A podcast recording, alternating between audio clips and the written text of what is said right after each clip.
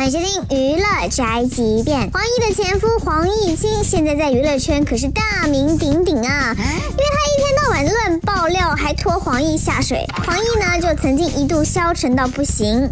最近黄奕就参加节目，讲述自己的故事，告诫女性，爱情和婚姻不是生命的全部。四年前。众所周知，我家庭的变故，铺天盖地的负面新闻，让我的内心感到极度的害怕和恐慌。我所有的工作都被叫停了，广告商纷纷的前来要求我索赔。那时候我自己不敢出门，不敢上网，不敢看手机，甚至不敢跟我的朋友去联络，生怕连累他们。这样的日子，我浑浑噩噩，我不知道过了多久。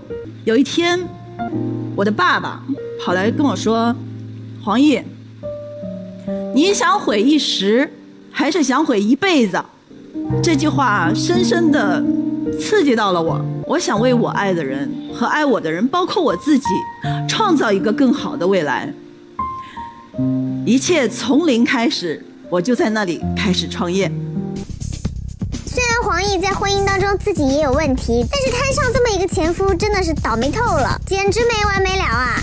还好她最后能够走出来，这就是本台饭件发来报道，以上言论不代表本台立场。